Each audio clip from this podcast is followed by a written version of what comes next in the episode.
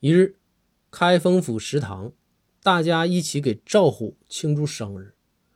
到了吹蜡烛这个环节，包公就说：“虎啊，咋样？许个愿吧，没准会实现呢。”赵虎一听包大人这么说，这是话里有话呀，那赶紧闭上眼睛，大声的许愿说道：“希望我能啊，工资翻倍，希望我能升官。”许完愿之后，赵虎看向包公，包公啊，眉头一皱，非常为难的就说：“哎，虎啊，这愿望说出来呀就不灵了。